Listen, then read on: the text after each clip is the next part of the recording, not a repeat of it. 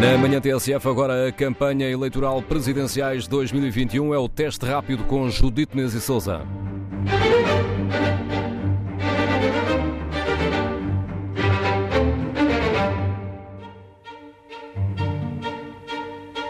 Viva, este é o teste rápido no penúltimo dia de campanha de uma primeira volta, porque será que vai haver uma segunda? É uma hipótese que ontem Marcelo Rebelo de Sousa não descartou em jeito de aviso. Basta que a abstenção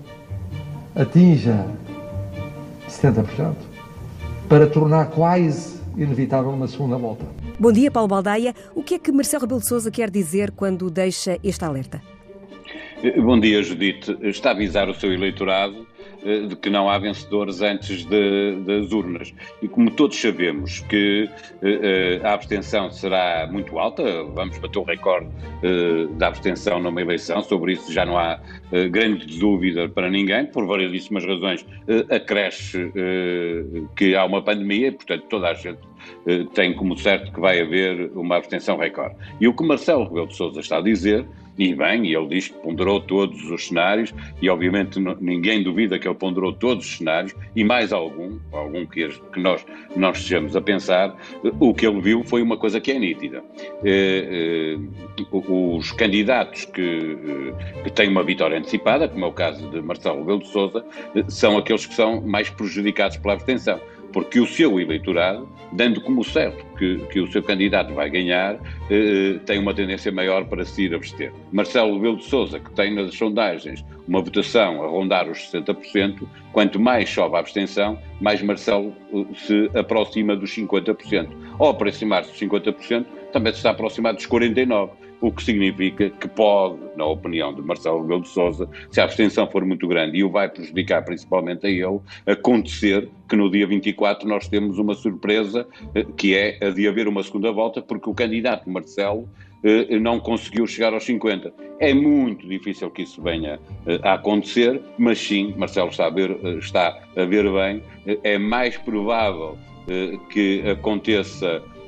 Marcelo Rebelo de Sousa perder margem de vitória, quanto mais a abstenção cresce, que qualquer um dos outros candidatos perder face ao potencial que tem nas sondagens. Sendo que, como disseste, o voto nesses outros candidatos será, porventura, mais militante e, portanto, mais, menos abstencionista. Exato, porque para quem sabe que vai perder, para o eleitorado, para quem sabe que vai votar eh,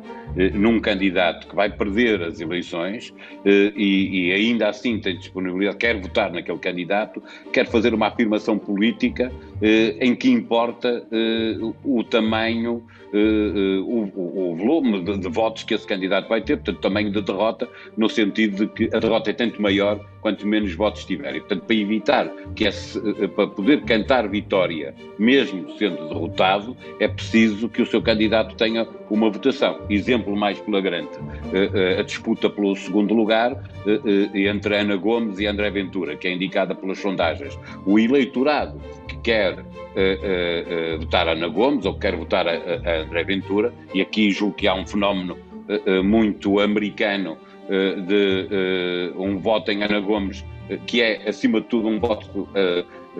contra André Ventura, embora Ana Gomes tenha votos por si própria, mas tem uma porcentagem de votos muito grande uh, que é contra André Ventura, o voto útil à esquerda, e esse voto não vai falhar, esse voto vai, no dia 24, os eleitores vão à urna para votar André Ventura ou Ana Gomes contra Ana Gomes, ou mesmo Marisa Matias, qualquer um dos outros candidatos, o Jorge Ferreira,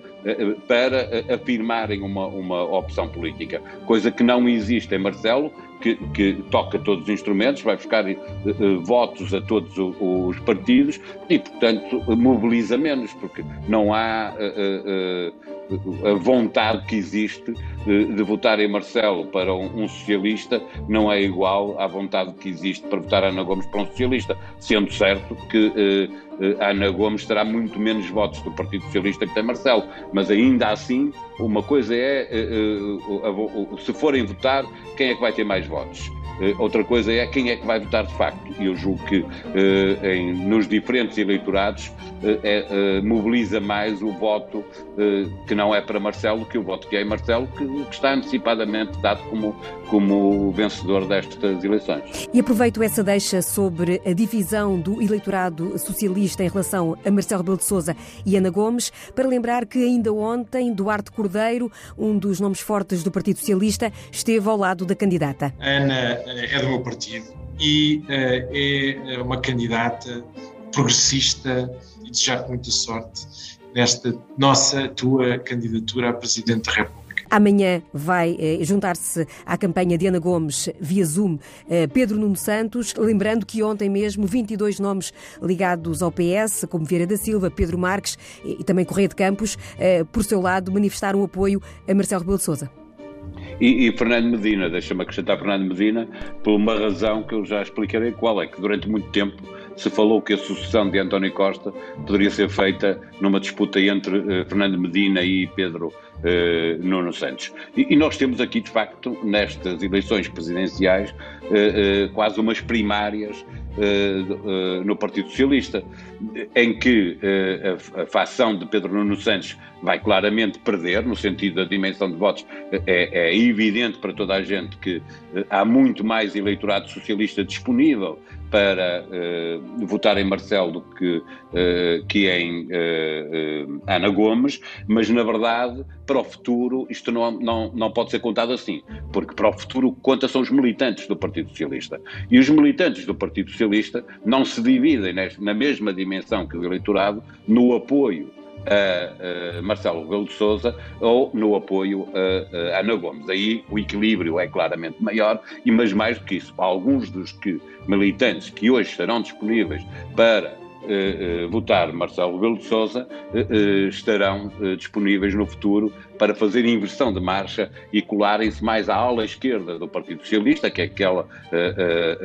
que apoia a candidatura de, de, de Ana Gomes, eh, porque no momento em que eh, essa sucessão vier a acontecer, no momento em que houver uma disputa eh, pela liderança para suceder a António Costa, este peso que Marcelo Rebelo de Sousa traz para atrair eleitorado do, do, Partido Socialista não vai existir entre os militantes e, portanto, vai-se jogar de outra maneira. E desse ponto de vista, a facção de Pedro Nuno Santos dentro do Partido Socialista é quem mais ganha com esta disputa, porque está a marcar um terreno que os outros não estão a marcar. Porque eh, Marcelo Rebelo de Sousa não vai seguir, não vai servir para, nessa uh, luta futura, uh, ajudar uh, o candidato que se apresentar, quem quer que ele seja, uh, que faça, que seja mais centro, mais centro-direita dentro do, do, do universo do, do, do, Partido Socialista. Portanto, eu parece-me que importa muito perceber que o eleitorado socialista está maioritariamente com Marcelo, mas os militantes do Partido Socialista não estarão de uma forma tão, tão nítida ao lado de Marcelo uh, contra Ana Gomes. Hoje é dia de uh, sondagem, TSF, JNDN, e Paulo Baldeia, há aqui uma curiosidade nesta sondagem, é que se os inquiridos dizem que quem gostam em termos de candidato e de políticas que defende é Marcelo Belo de André Ventura surge como aquele que, embora sendo o mais rejeitado como candidato e como política que defende, é, no entanto, aquele que motivou maior curiosidade entre aqueles que se sentaram frente à televisão para assistir aos frente a frente eh, que marcaram grande parte desta pré-campanha eleitoral. É, Judite, e, e, nesta sondagem surpreende-me, de alguma maneira, nós estamos sempre a ser surpreendidos, eh, até porque nós próprios vamos vendo e vamos cometendo os mesmos erros. Eh, eu, por exemplo, eu fiz parte de um, de um, painel de comentadores que analisou os debates para o Expresso, analisou e avaliou, deu, deu mesmo uma, uma, uma, nota a cada um dos participantes por cada um dos debates, eh, e claramente André Ventura eh, eh, ficou em último lugar na avaliação que, que os diferentes comentadores, estamos a falar de 17 comentadores, a maioria, a maioria jornalistas experimentados na política, em que avaliou André Ventura de uma forma completamente diferente do que aquela que ele é avaliado pela, pelos portugueses nesta, nesta sondagem. Seja porque não só tinham curiosidade em perceber, e, e aí até eh, eh, bateu toda a gente, em perceber o que é que André Ventura tinha para dizer, o que é verdadeiramente surpreendente, ou não, tendo em atenção que uh, a comunicação social também gosta muito de polémicas e, portanto, puxa muitas vezes por André Ventura, uh, uh, muito acima do valor que ele tem em eleições, que é um deputado na Assembleia da República, mas também porque os portugueses que respondem a esta sondagem entendem que André Ventura esteve, esteve bem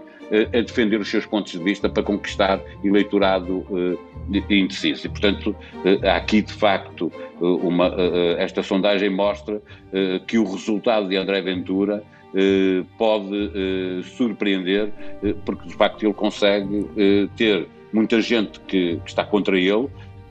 mas André Ventura está claramente destacado em relação à apetência do, dos portugueses para entender que ele se justifica bem naquilo que defende. Aliás, eh, para citar esses dados que, de que referias há, eh, há pouco, 16% nesta sondagem consideram que Ventura conseguiu ter uma estratégia para melhor convencer os indecisos e os abstencionistas. Neste campeonato, apenas Marcelo Rebelo de Sousa fica à frente com 33%. A sondagem mostra também que essa curiosidade que falavas há pouco eh, em ver o que tem para dizer André Ventura, eh, surge nos, nos eleitorados eh, mais surpreendentes.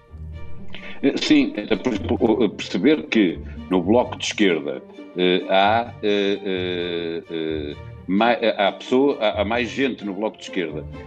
com mais curiosidade para ouvir o que diz uh, André Ventura, uh, que aquilo que diz Marisa Matias, bem sei que é suposto o eleitorado do Bloco de Esquerda saber muito bem o que Marisa Matias tem para dizer, uh, o que não deixa de ser surpreendente é que exista tanta gente com curiosidade em perceber o que tem uh, André Ventura para dizer. E isto também é válido no, no PSD, uh, também tem uma grande porcentagem de, de, de, de, pessoas que, que, dizem que votariam PSD se as eleições fossem hoje, e portanto André Ventura consegue ir a todos os, os, eleitores de todos os partidos,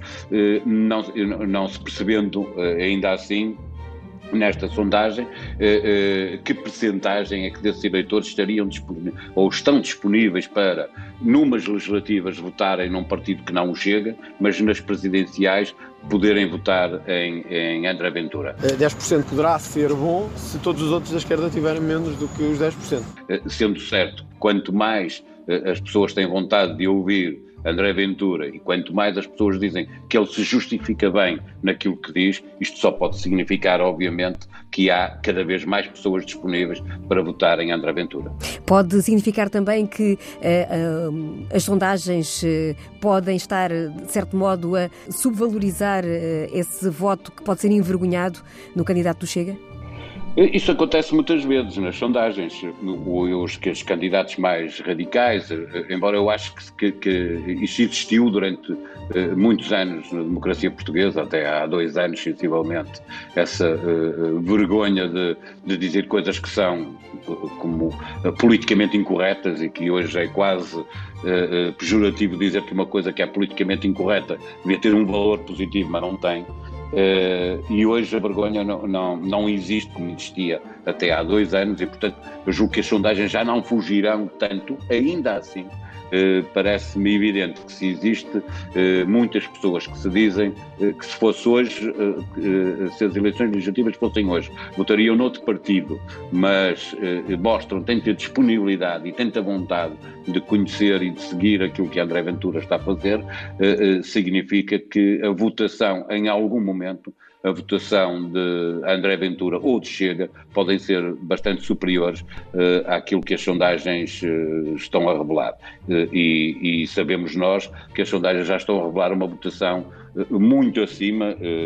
do que seria desejável para um partido que é claramente extremista e que com um líder que defende abertamente posições xenófobas, racistas e que, portanto, devia ser penalizado, mas a democracia também tem destas coisas. Se o partido está legalizado no Tribunal Constitucional, se concorre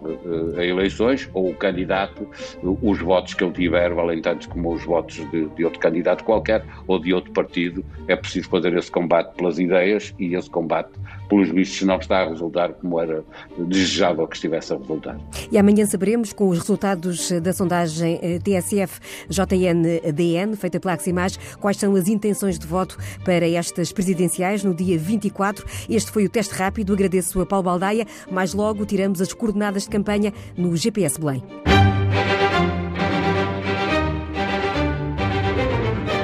Toda a informação de manhã e à tarde sobre a campanha presidenciais 2021, edição de Judite Menezes e Souza, o comentário de Paulo Baldaia.